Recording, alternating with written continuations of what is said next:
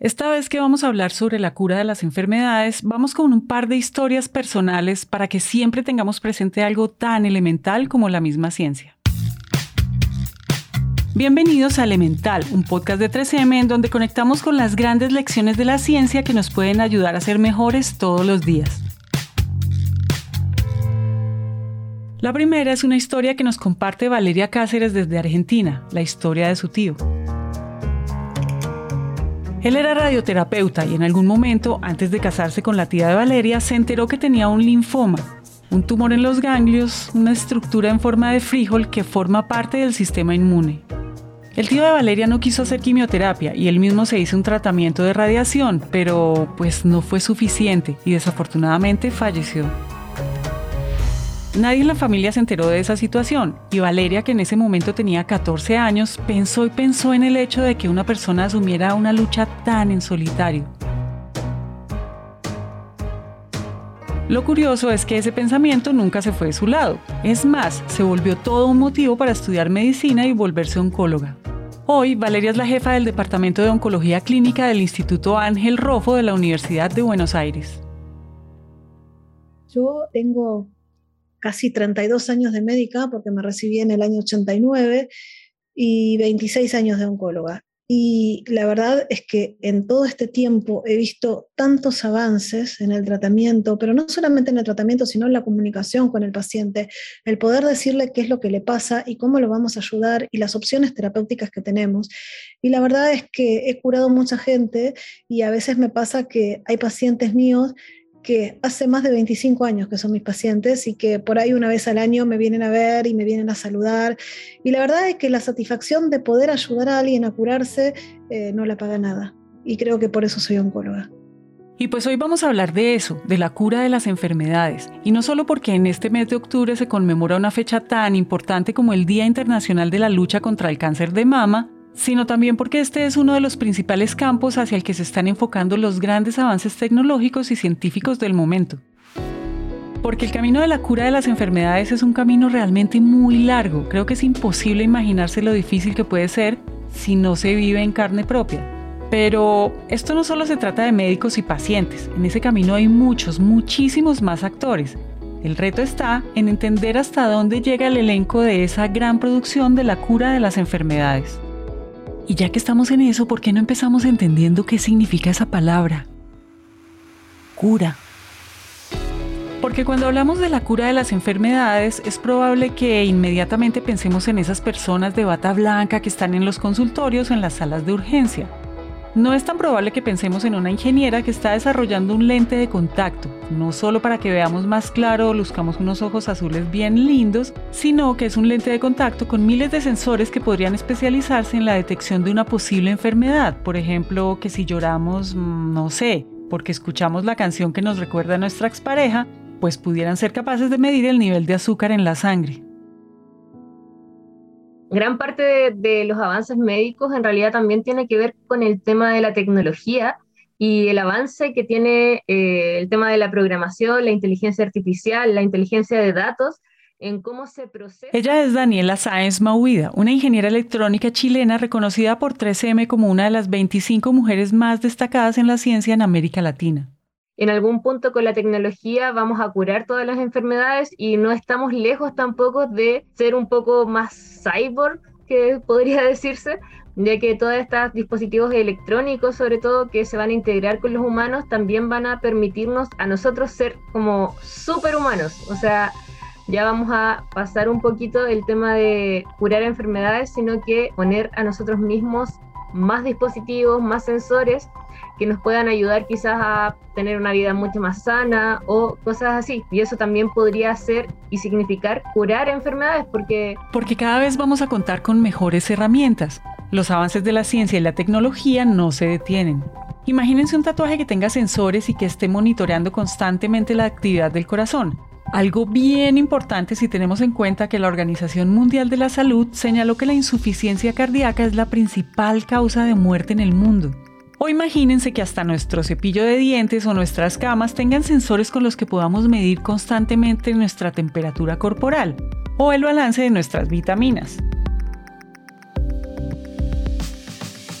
¿O qué tal si se llega a desarrollar una vacuna para reducir los niveles de colesterol y no tengamos que depender de una pastilla todos los días a las 6 de la tarde? Y del, ah, otra vez se nos olvidó. Miren, hemos llegado a un punto en el que no podemos decir que algo no se puede hacer porque falta un material.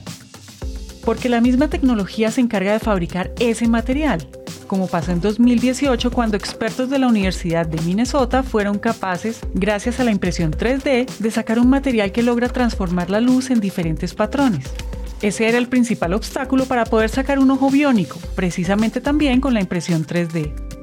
Y esos sensores que van a estar conectados a nosotros y de ahí a nuestros celulares y de ahí con los médicos y que nos van a hacer parecer unos cyborgs, como dice Daniela, pueden llevarnos a cambiar la forma de cómo entendemos la cura de las enfermedades.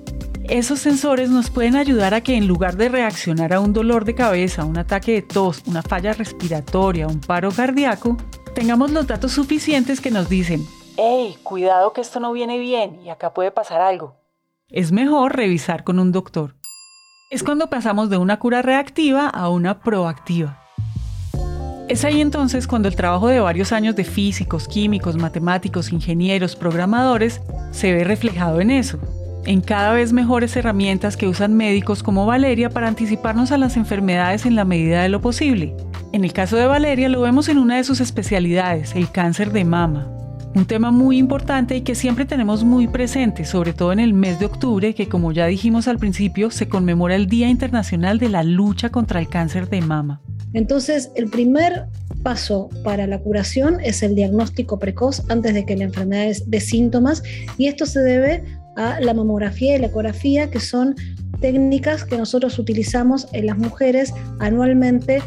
Las distintas sociedades tienen distintas recomendaciones, pero es a partir de los 40 años un par de ecografía y mamografía. Para que tengas una idea, eh, se han diagnosticado en el año 2020 aproximadamente 2.260.000 nuevos casos a nivel mundial y se produjeron alrededor de 700.000 muertes. Es decir, es el tumor más frecuente en la mujer, alrededor del 30%, y en la Argentina representa 60 nuevos casos al día. Por eso para mí es esencial poder curar a mi paciente y hoy tengo las armas, si mi paciente es diagnosticada en una etapa inicial, de poder curarla en más del 95% de los casos. Y pues ya que estamos hablando sobre la detección temprana de las enfermedades y sobre la posibilidad de que lleguemos a un punto en el que nos anticipemos y tengamos más tiempo para actuar, ¿qué tal si a los sensores y a los microchips le sumamos uno de los grandes hitos de la ciencia en los últimos años? Les hablamos de la secuenciación de la totalidad del genoma humano algo que nos ha permitido ir cada vez más profundo y revisar el origen de las enfermedades desde nuestros propios genes. Porque con el genoma humano nos hemos dado cuenta que un cambio de letra en nuestro código, y eso es entre millones de posibilidades, puede significar que tenemos predisposición a una enfermedad. Y tengan en cuenta una cosa, el proyecto de genoma humano se publicó en 2003 después de 13 años de investigaciones, Hoy la secuencia del genoma se puede hacer en un día y ya no es algo que va a dejar una factura larguísima de miles de dólares. Estamos hoy por hoy conociendo la genética de los tumores gracias a las plataformas que podemos utilizar en el diagnóstico para determinar si mi paciente va a necesitar hacer un tratamiento de quimio o de hormonoterapia o ambos. Es decir, estoy conociendo cada vez más. Antes el patólogo me permitía saber lo que había en la superficie de la célula. Hoy puedo llegar a los genes gracias a la existencia de estas plataformas que podemos aplicar para decir si mi paciente se va a beneficiar o no de un tratamiento preventivo. También estamos conociendo cada vez más lo que es el cáncer de mama que tiene que ver con la genética, que si bien es un porcentaje bajo, que está entre el 5 al 7% de los cánceres de mama, en ese subgrupo de pacientes se benefician con tratamientos específicos para esas pacientes que tienen estas alteraciones genéticas. Y además, si yo sé que mi paciente tiene esta alteración genética, puedo prevenir otros tumores, como por ejemplo puede ser el cáncer de ovario.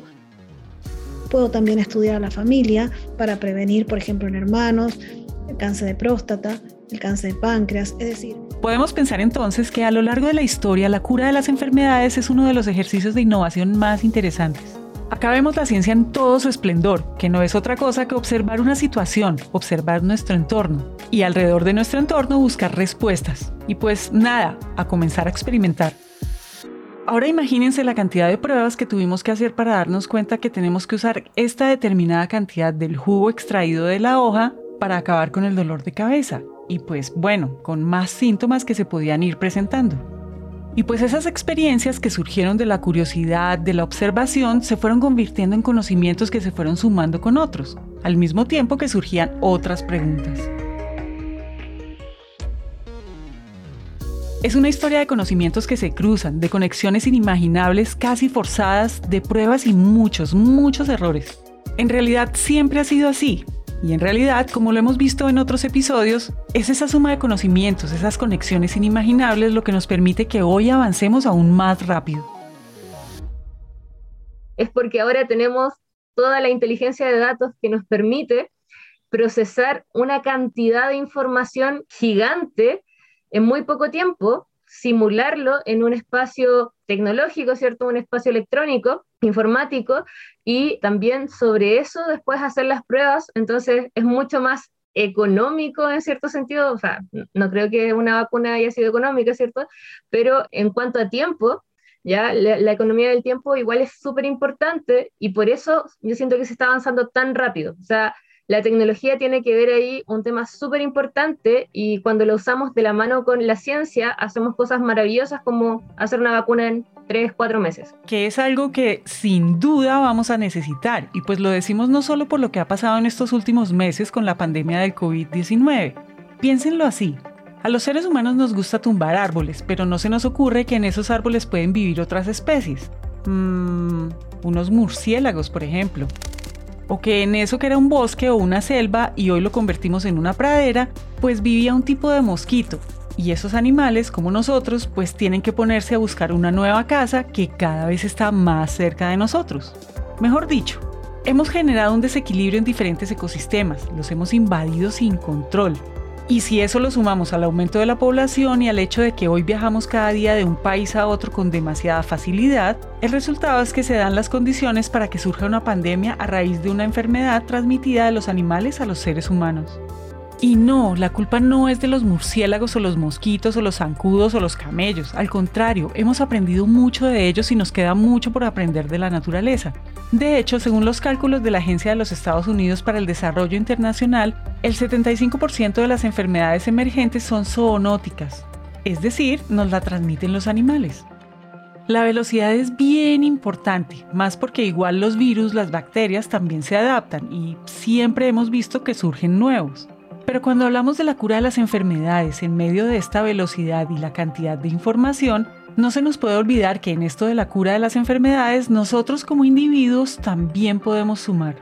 Y pues de eso se trata la segunda historia personal que les prometimos al principio, es la historia de Juan, el productor de este episodio. O mejor, pues es mejor que el propio Juan nos la cuente.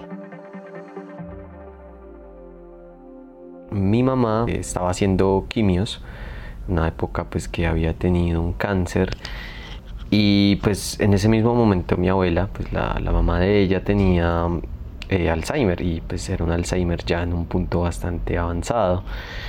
Y pues me acuerdo mucho que mi mamá tenía las quimios los martes, ¿sí? Los martes y pues era bastante pesado para ella, ella llegaba bastante agotada, bastante mal. Y me acuerdo mucho de una vez, precisamente un martes, que después de una quimio fuimos a visitar a mi abuela y me sorprendió un montón ver cómo ella hacía todo lo posible para que mi abuela se riera o sonriera. Y pues la verdad ni siquiera me fijé si mi abuela sonrió, yo lo único que me fijaba era todo lo que hacía mi mamá. Entonces un poco como lo que me hace pensar en eso es como la relación que podemos tener con las personas y en realidad como la idea de que nosotros siempre nos podemos esforzar un poco eh, pues para intentar hacer sentir a una persona bien. Y pues así como la historia de Valeria, vimos que el camino hacia la cura de las enfermedades no es una lucha en solitario. Con la historia que nos comparte Juan podemos ver que en todo esto hay algo más que suma. Y no solo en la elaboración de nuevas tecnologías como el robot que Daniela está desarrollando para asistir a las personas ciegas, Fui a preguntarles, fui a la calle y en base a todo lo que me dijeron, construí un prototipo para personas que tienen capacidades distintas. Entonces ahí por favor vayan a preguntarle a las personas qué necesitan, ¿ya? De qué forma se sentirían bien, porque al final yo siento, vuelvo al inicio, que esa es la cura. Escuchar, preguntarnos cómo estamos, hablarnos, acompañarnos, escucharnos más, porque la cura de las enfermedades nos involucra a todos.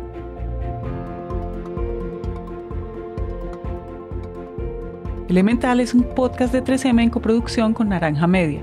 Este episodio fue escrito y producido por Pacho Molina. El trabajo editorial es de Manuel Torres. El diseño de sonido fue hecho por Juan Diego Bernal. El arte, diseño y material publicitario es hecho por Paola Silva y Luisa Ríos. Todo el soporte técnico para la grabación es hecho por Julián Cortés. Adriana Ríos dirige todo el trabajo editorial, contenidos y curaduría por parte de 3M.